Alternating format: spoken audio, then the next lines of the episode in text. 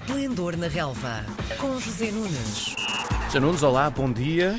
Bom dia. E boa segunda-feira para ti, desde Para já. também. Passou mais uma jornada do campeonato e fica mais ou menos tudo na mesma, eh, pelo menos no que diz respeito ao topo da tabela, à ordem do topo da tabela. Dos três grandes, tínhamos o Porto, que era aquele que tinha a tarefa teoricamente mais difícil, com a recepção ao Braga. Um gol foi suficiente para os Dragões agarrarem a vitória. Que tal é que te pareceu a reação da equipa do Sérgio Conceição àquela desilusão que tinha sido o desfecho na Liga dos Campeões? E já agora também, quão competitivo é que achaste que o Braga conseguiu ser no jogo de ontem? Eu acho que foi um excelente jogo, aquele que Porto e Braga disputaram. A vitória do Porto é justa, mas o Braga vendeu cara à derrota e teve uma reação final, na última meia hora, que demonstra que de facto estamos na presença de uma excelente equipa comandada por um excelente treinador. Não teve assim tantas oportunidades, mas apesar de tudo, eh, apertou eh, o Porto, depois do Porto ter tido também eh, situações em que podia ter chegado ao 2-0.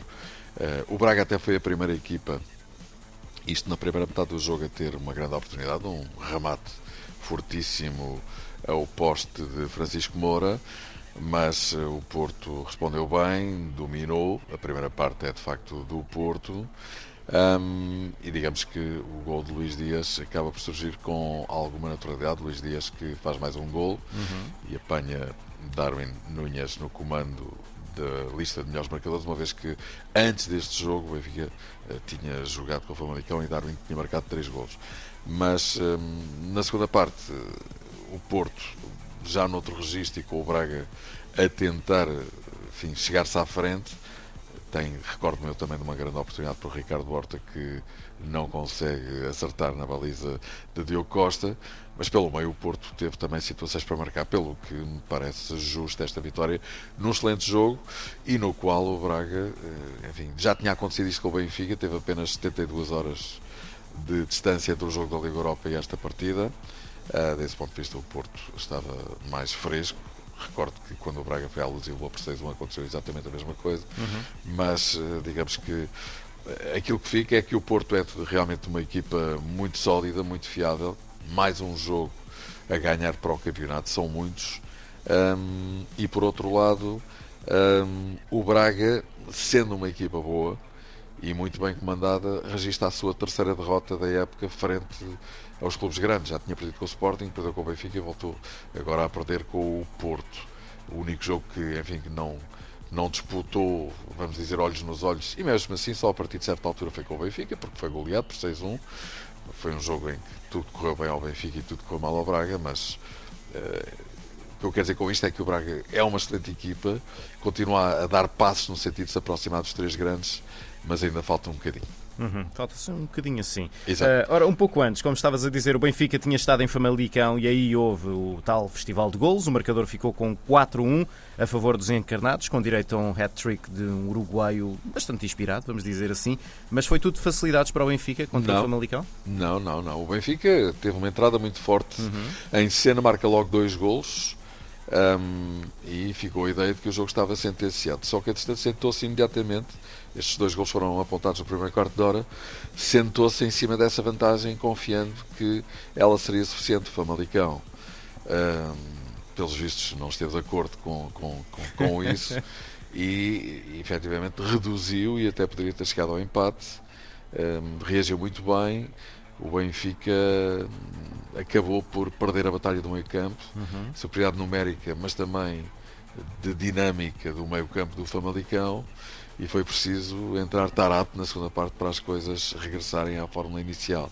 Tarap entrou muito bem, o Benfica marcou mais dois golos e acaba a partir daí, evidentemente, por eh, ter o jogo completamente no bolso. Poderia até ter feito mais golos depois de ter marcado esses dois golos na segunda parte. Portanto, digamos que é uma vitória, obviamente, justa, com Darwin eh, a dar show, a marcar três golos. Está a fazer uma grande temporada. Foi o segundo hat-trick da época. É o quinto jogo em que marca dois ou mais golos. É de facto um, um jogador de grande qualidade. E Rafa, faz três assistências e marca um gol. Eu diria que são estes os dois destaques da partida. Já agora, em relação ao jogo do Porto, esqueci-me de dizer isto.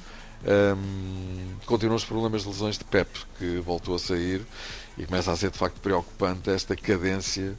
Uh, Pep lesiona-se, fica de fora, regressa e passados alguns minutos sai. Uh, 38 anos. Já é começa- coisa da idade nesta altura? Pois, não sei exatamente, quer dizer, com certeza que a, que que que a idade contribui para isso, sim. não é? Mas começa a ser realmente preocupante esta intermitência de Pep em relação às lesões. Hum. Em, em, relação ao Benfica, parece que esta vitória deu para acalmar aquele ambiente estranho que parece andar à volta da equipa e de Jorge Jesus, nem que seja só por uns dias. Eu diria que só um mês de dezembro imaculado é hum. que fará com que isso aconteça. Se Jorge Jesus uh, vai já ter jogo na próxima quarta-feira frente ao Covilhã, precisa de marcar vários gols uhum. na Taça da Liga para se apurar para a Final Four. Depois recebe o Marítimo, que ainda não perdeu com, com o novo treinador eh, e finalmente tem as tais duas deslocações ao Dragão no final do mês.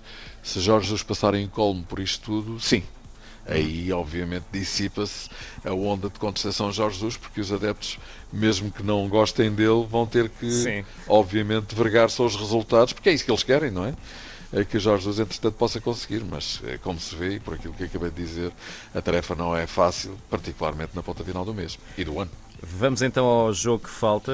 As coisas também correram bem para a equipa do, do Rubén Amorim. No sábado à noite o Sporting conseguiu os três pontos, mas precisou de alguma insistência para marcar ao Boa Vista. O que, o que é que estava a fazer a vida difícil aos Leões? É?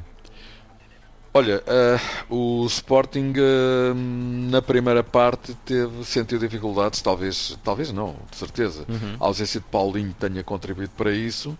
Uh, Recordas-te com certeza que na época passada o Sporting tinha dificuldades a jogar em ataque continuado e muitas vezes o jogo era decidido mesmo no finalzinho ou mesmo na compensação sim, sim, sim, por coates. desta vez não foi necessário porque Sarabia apareceu aos 8 minutos da segunda parte para Nuno Santos, alguns minutos mais tarde, um, fazer o segundo golo e, enfim, acabar com qualquer dúvida. Mas o Sporting claramente foi mais forte e, sem dúvida, que justificou esta, esta vitória. Poderia até ter marcado mais golos, mas de facto uh, na finalização sentiu algumas dificuldades. Mas é, é uma vitória que não merece qualquer contestação, reticência. O Sporting continuou muito forte, muito sólido. E lá vai com o Porto na frente, 38 pontos para as duas equipas, 34 para o Benfica, 4 de distância.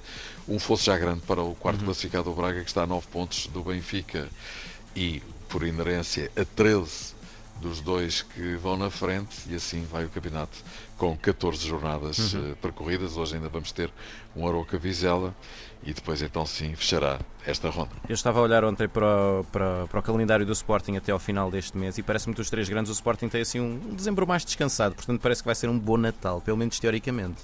Pois, a teoria muitas vezes afasta-se da realidade, é melhor esperar, mas sim, vai jogar a Penafiel para a Taça da Liga, depois a Barcelos com o Zil Vicente e fora de casa também para a Taça de Portugal com o Casa Pia, aparentemente tem uh, realmente um, um, final de ano um bocadinho diferente do Porto e principalmente do Benfica, uma vez que estas duas equipas vão se encontrar, mas ambos os jogos serão no Estádio Dragão, que aumenta a dificuldade para a equipa de Jorge Jesus, em teoria, lá está, depois na prática logo se verá.